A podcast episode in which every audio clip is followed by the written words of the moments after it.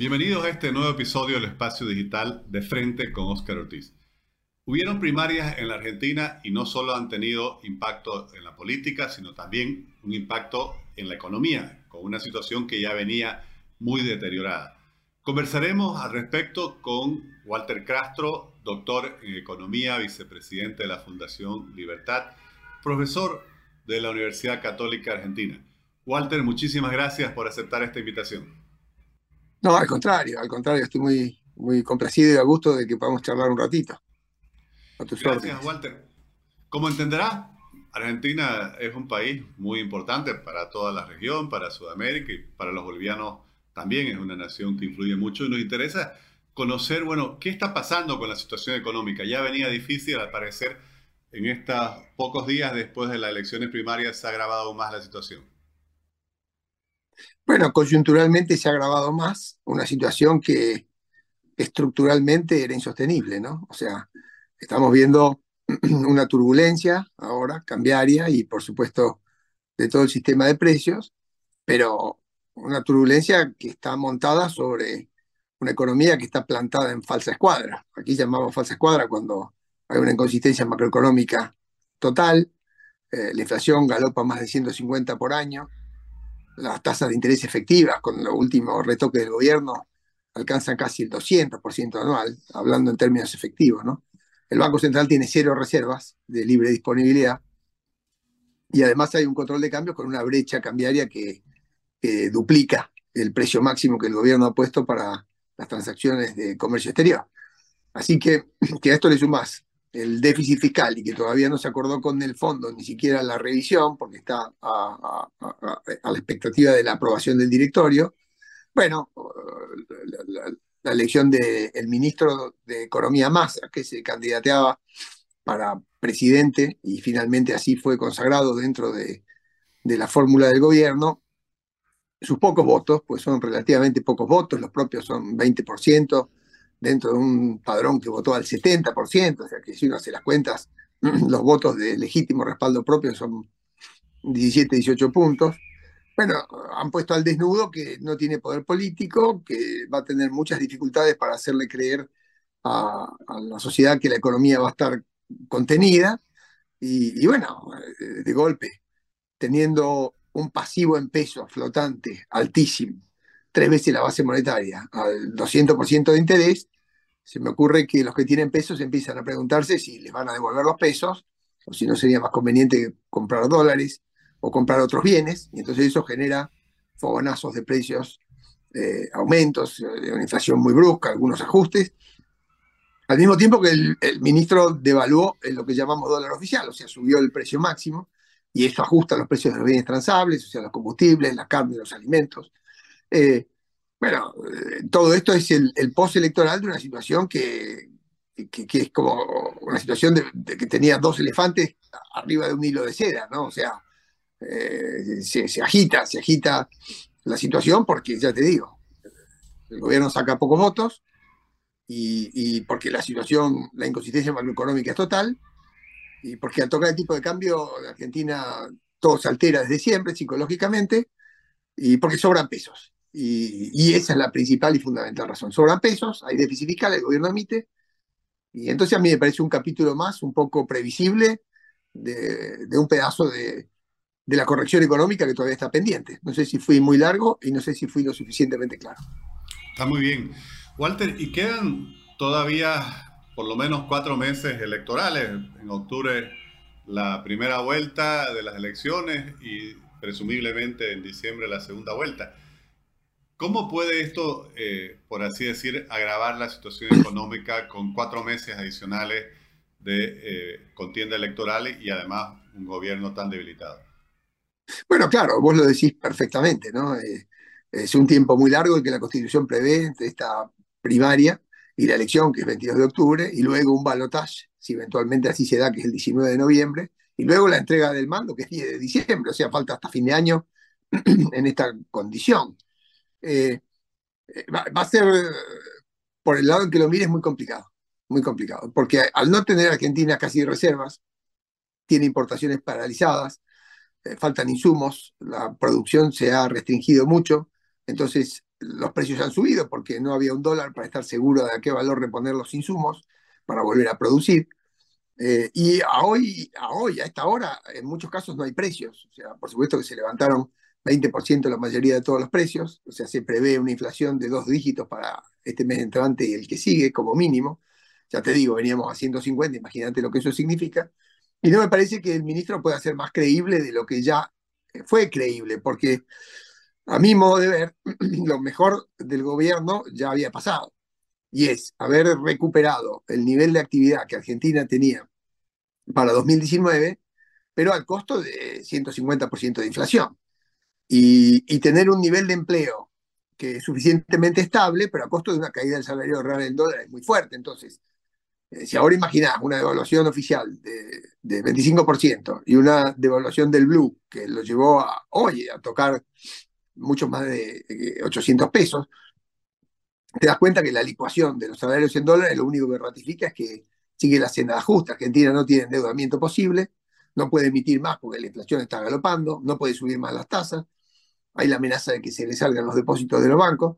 Eh, y Massa, además que es el, el, ministro de Economía, pretende ser candidato a presidente, entonces va a ser muy difícil esa, esa cogestión entre un ministro de Economía que quisiera ser presidente manejando este potro que ya empezó a corcovear, ¿no es cierto? Eh, yo no veo que el gobierno tenga herramientas para ni cambiarias, ni monetarias, ni fiscales para dominar este momento. Acordate que para no defaultear al fondo pidió plata a la CAF y le pidió 700 o 800 millones a Qatar para hacer un bypass que será devuelto si el fondo le aprueba finalmente eh, el, el, acuerdo que estamos prorrogando. Y yo no creo que el salario real vaya a subir, por más que él eh, ha liberado algunas paritarias o ha otorgado algunos bonos a los jubilados. Eh, yo no creo que el salario real suba, con lo cual la, la expectativa de que el gobierno mejore mucho su performance o recupere credibilidad no son altas. Y, y, me animaría a decir también que dentro de la coalición de gobierno, no hablo por Alberto Fernández, que está muy disteñido, pero Cristina Kirchner no debe estar nada conforme ni con la evaluación ni con el resultado. Así que yo no veo que el gobierno vaya a atravesar, a atravesar sus mejores días de acá hasta fin de año. Walter, y hablabas de una inflación del 150%, todavía está la inflación, pero algunos temen que se podría llegar a una hiperinflación. ¿Ves este escenario posible? Bueno, yo creo difícil una hiperinflación, pero cada día les voy dando más crédito a una eh, devaluación más fuerte a ver si puedo explicarme bien. La, demanda de moneda es muy baja en Argentina. La demanda de moneda eh, transaccional. O sea, nadie quiere tener pesos en la mano. Cualquiera que los tiene se los gasta de inmediato. En lo que fuera. En tratar de comprarse un dólar o un bien, o inclusive eh, irse de, vacaciones unos días o, o de recreo. Nadie quiere los pesos. Eso increíblemente mantiene todavía algún nivel de actividad que ya se está empezando a frenar. Pero es lo que explica la actividad del año. Eh, por el otro lado, eh, vuelvo a insistir, el gobierno debe 30 mil millones de dólares convertidos a pesos, probablemente en dólares un poco menos si lo medís al blue, pero toda esa plata que debe eh, al sistema financiero la tiene tomada en pesos. Y la contracara de, ese dinero que debe el gobierno son los depositantes a plazo fijo. Eso triplica la base monetaria y galopa al 200% de interés. O sea, el cuasi fiscal es gigante. Entonces, acá el punto es el siguiente. La plata esta, el gobierno ya se la gastó. Ahora lo que está haciendo, si se me permite la expresión, es alquilar esos fondos para que la gente no los retire de los bancos.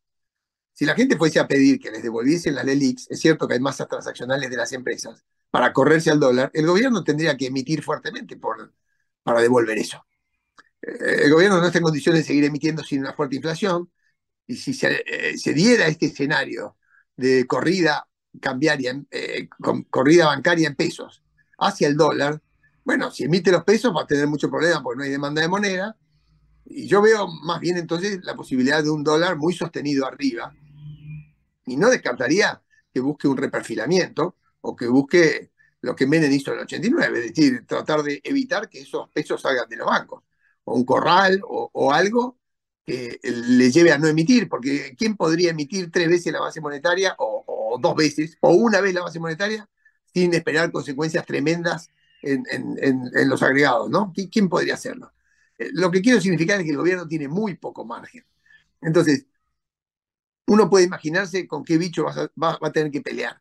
Dice, che, voy a pelear con un león o voy a pelear eh, con, con una, una, una, serpiente, una boa, o voy a pelear con un dragón que eche fuego por la boca, pero eh, como una gran devaluación o como una, un fogonazo inflacionario muy fuerte, o que, ya tenemos 150, ¿eh?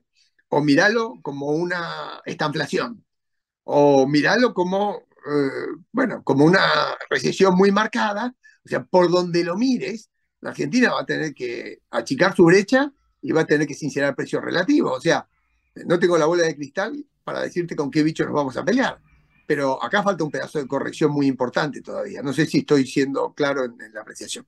Sí, Walter.